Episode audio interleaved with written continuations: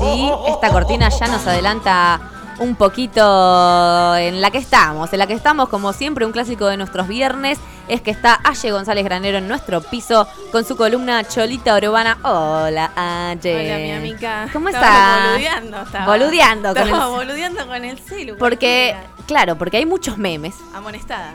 Amonestada, no, es que no se puede. Con la cantidad de memes con respecto a la guerra, a la inflación, No, no, no. se puede despegar uno del celular.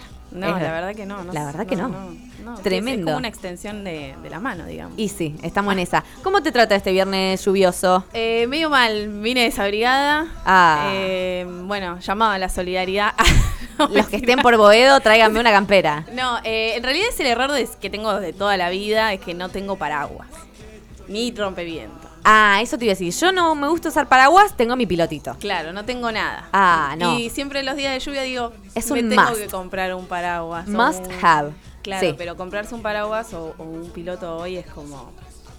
No, el piloto seguro más Es caro. un viaje de ida a dejar un riñón. Sí, sí, los pilotos son caros. El paraguas tal vez conseguís uno truchelli por 200 Pero pesos. ¿cuánto te dura? No, sí, una lluvia. Una lluvia. 200 con pesos por lluvia. Con suerte, con 200 pesos. Sin no mucho sé. viento, claro. No sé, porque el tema del paraguas está hecho de plástico, el petróleo, no sé. Viste, Arre. sí, el gas, todos esos problemas. Ucrania no, no está exportando no. paraguas. Es un problema Eso que- estoy leyendo en Twitter. Dolor país. Dolor país Dolor por los país. paraguas Che, qué eh, de lindo esta nueva adquisición, me encanta. ¿Viste? Estamos. dije. Sí, sí, sí. Se sí. escucha todo, chicos. Ojo, ojo de esos pedos. de no hacer como algo así. Sí, sí. Haz esto.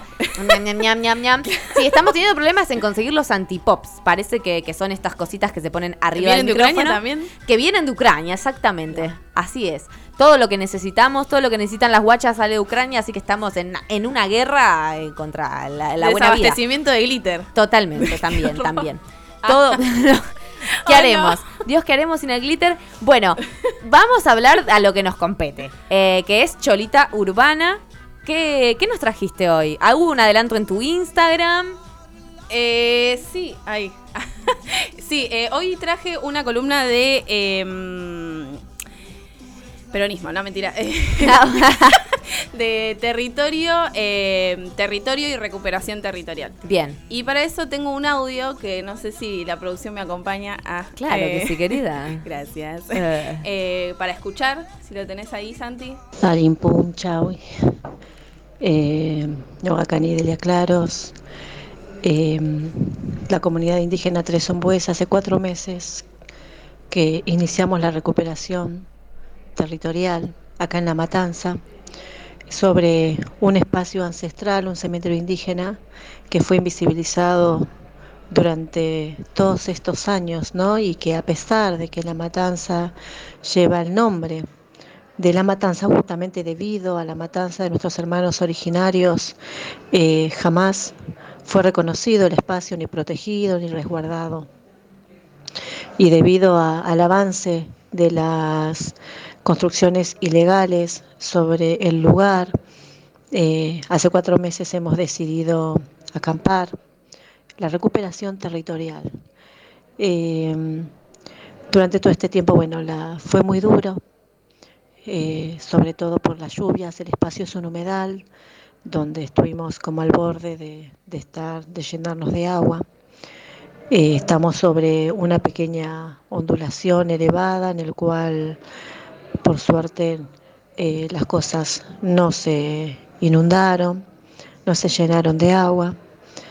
El permanecer allí y continuar ¿no? con esta lucha tiene como, como objetivo esto, la recuperación de la memoria, la recuperación de esa memoria ancestral y que, y que todos y que todas puedan acceder a este derecho que tienen, ¿no? que es la recuperación identitaria de una identidad que fue pisoteada, invisibilizada, oculta y que sigue siéndolo así.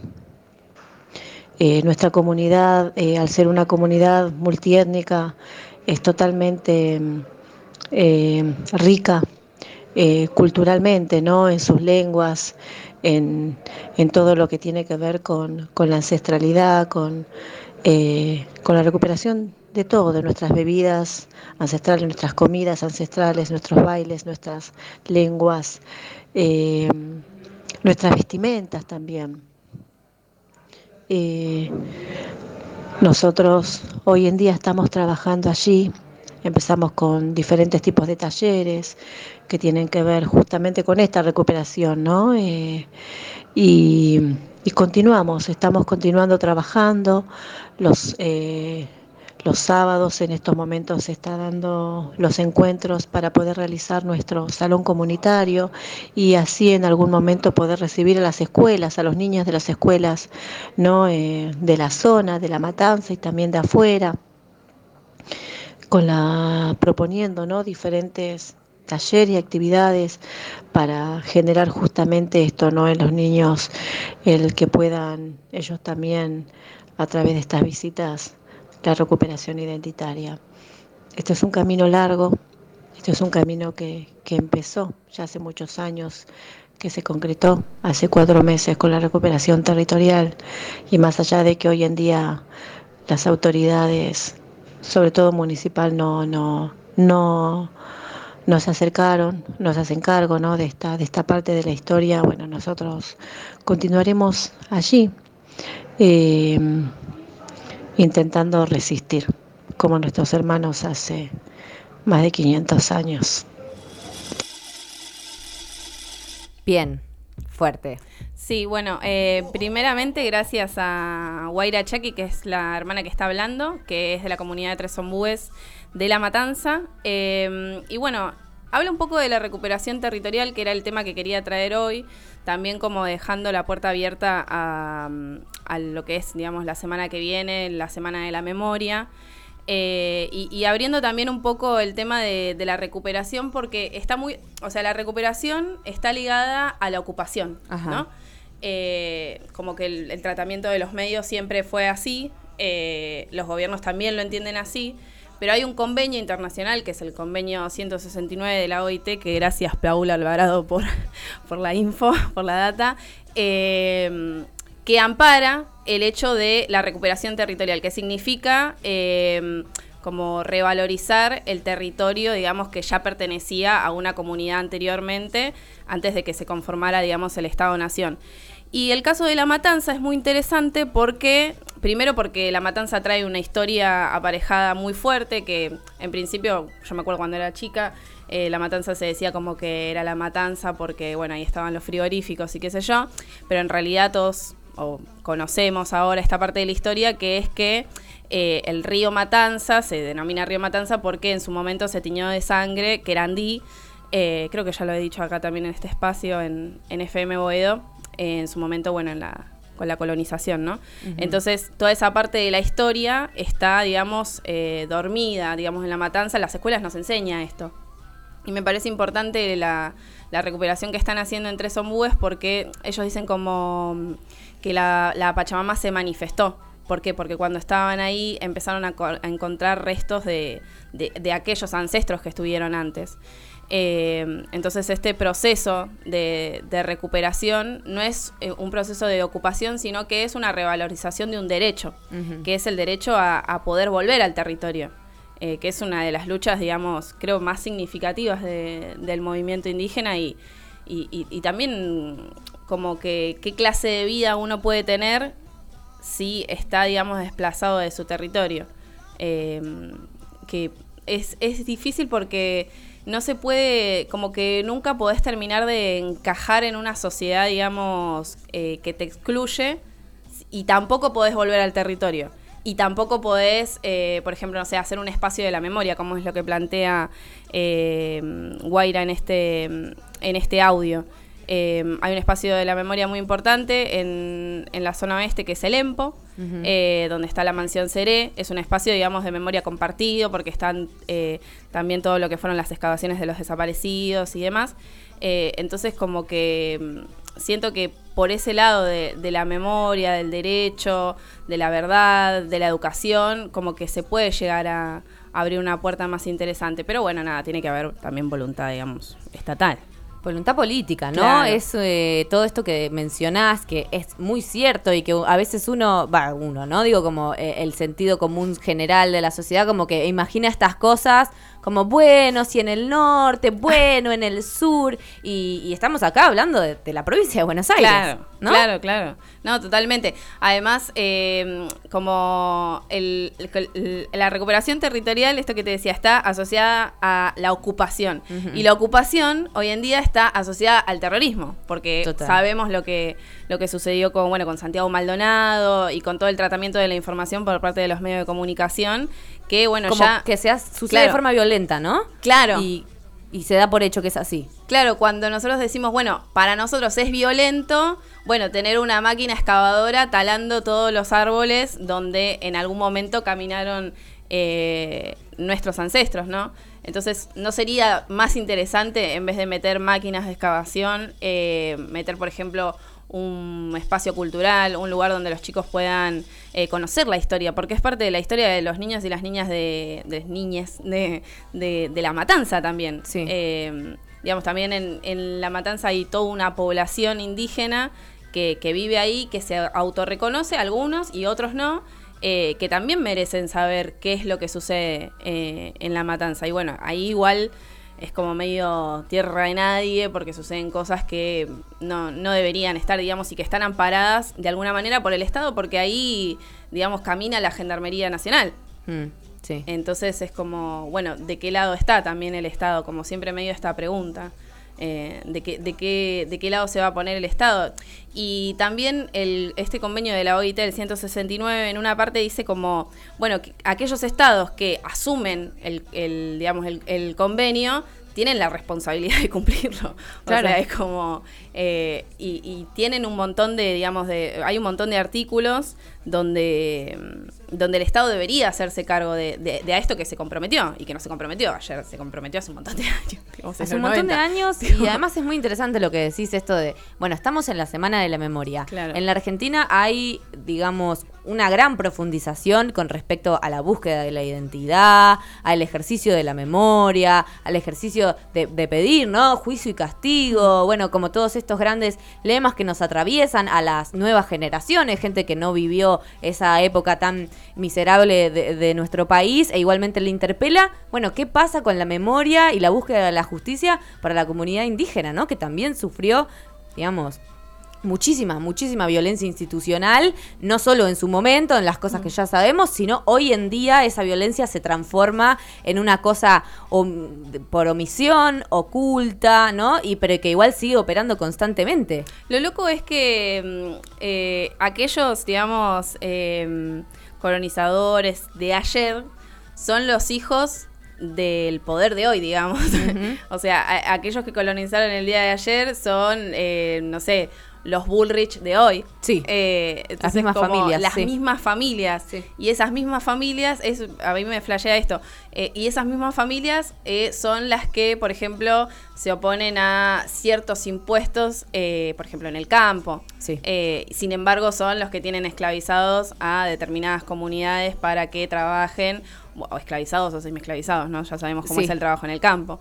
Eh, entonces digo, ¿qué pasa con eso? Como que de, uno reclama los derechos y demás, pero también hay una, un- un- una política de, de- de coyuntura que, que, que tampoco se termina de solucionar y que también tiene que ver con el proceso de identidad y, y con nosotros, digamos. Sí.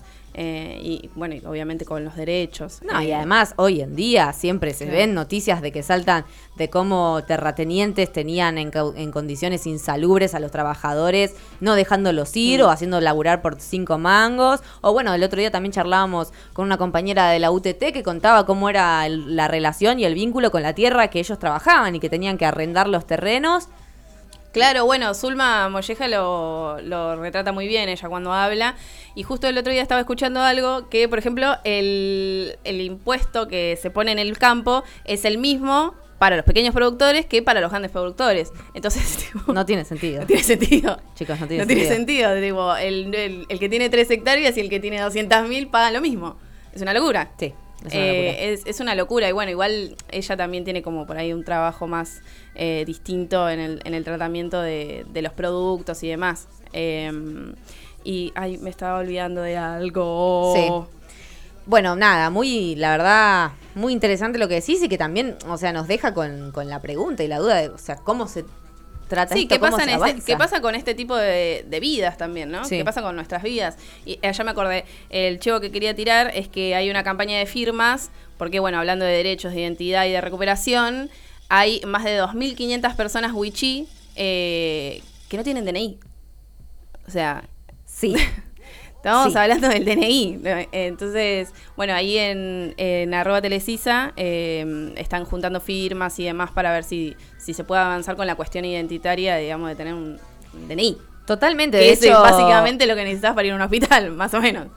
para, para cualquier todo, cosa, digamos. para cualquier cosa, no se puede salir sin DNI a la calle, Claro. siempre es la recomendación, Sí, sí. pero tampoco hay un acceso eh, simple a, a conseguir uno. De hecho, había saltado una polémica estos días por el tema del censo digital, que finalmente sí pidieron DNI. Claro. Eh, y realmente es una vergüenza, es una vergüenza porque hay muchísima gente Hay que mu- habita el territorio argentino que no tiene DNI y que, que no sí. se y que no es por una cuestión de no no quiero DNI, sino que no hay un acceso Claro. hacia el mismo. Después también se dice que bueno, era una cuestión de que para solo para tener una identificación, que digamos gente del mismo domicilio no pueda censarse más de una vez, Claro. pero bueno, eh, polémico, polémico porque excluye a una gran parte de la sociedad que viene exclu- excluida hace un montón y que lo sigue estando. ¿Y qué?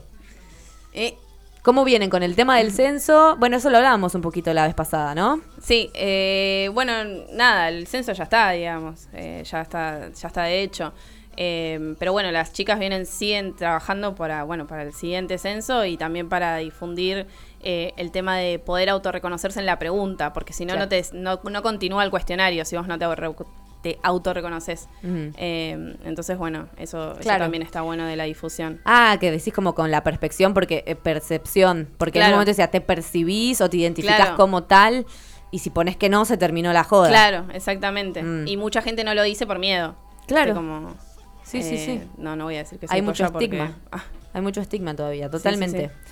Bueno, la verdad, siempre muy interesante. Acá tenemos un mensaje desde YouTube. Marito, un amigo de la casa, nos dice: Gracias por tremenda columna de Cholito Urbana. Gracias, saludos a toda la radio. Saludos, Sikis. Que Marito, muchas gracias. Ahí siempre firme junto al pueblo. Bueno, ¿te quedó algo por comentar, algo por decir? Eh, Eh, no, yo quería decir. Ah, re- no, mentira. sí, Eh, sí, sí. Declara, quería- declara. Último momento. Agustina, ¿dónde estás? No, Uh, mentira. ¿Dónde está Salom, no? ¿Dónde está Salom? No, bueno, la semana que viene, no sé si hay radio o no, pero Obvio. si no las. ¿Sí? Au. Arre, no, mentira. ¿Viernes que viene? ¿Por qué no habría? ¿No es feriado puente? No, mentira. No. Estoy haciendo chistes. Eh, No creo. No creo. Eh, vamos a hablar, eh, obviamente, en- en relación a, al Día de la Memoria y, bueno, seguir trabajando esto que veníamos hablando hoy. Bien, me gusta. No, nosotros el jueves que viene, eh, que es 24 de marzo, obviamente no vamos a estar acá en la radio. Esta vez, en el 8M tomamos otra decisión, pero este 24 de marzo vamos a estar en la plaza, vamos a estar movilizando. Vamos a ver si podemos armar algo igual de contenido para, para transmitir en ese momento, en algún momento de nuestro horario del aire. Pero sí, vamos a estar tratando específicamente el día viernes todos estos temas y por qué no el miércoles también. Así que suma un montón. Aye, ¿dónde te seguimos en las redes? Eh, Cambiaste el nombre de nuevo. Sos cambié. una pesadilla, Soy amiga. una pesada. Qué pesada. No, tú. eh, me, me han hackeado, me han robado dinero, tuve No. que cambiar de nuevo eh, mi identidad. Así No, de famosa amiga. soy. Eh, Así estamos. Así está el país. Eh, mi Instagram es eh, y en Twitter estoy como Bebot. Aye bebó, porque sos una bebota. Son las 11.15 de la mañana. Chicos, hacen 15 grados. Bajó la temperatura. Yo no puedo más. Bajó la No tiene temperatura. Una no tiene sentido. ¿Por qué nos hacen esto? Igual Tráigame una campera, un poquito me agrada, no te voy a mentir. Ayer tuve mucho calor. eh, Muchísimo, yo prendí el como aire, querida. cozy. Sí, yo también. No, olvídate. Olvídate, ¿no? Yo no, no se me voy podía a morir respirar. en este país. No, por favor, con to- con- tengo un aire acondicionado, le voy a dar el uso que, que amerita. Aye, muchísimas gracias por tu gracias columna y por toda tu Gracias información. vos, amiga. Amiga, nos encanta tenerte en este piso, es completamente revitalizante. Vamos a escuchar una cancioncita de música que ya volvemos con otra entrevista porque esto es así, querides. Acá, bancate ese efecto, no para.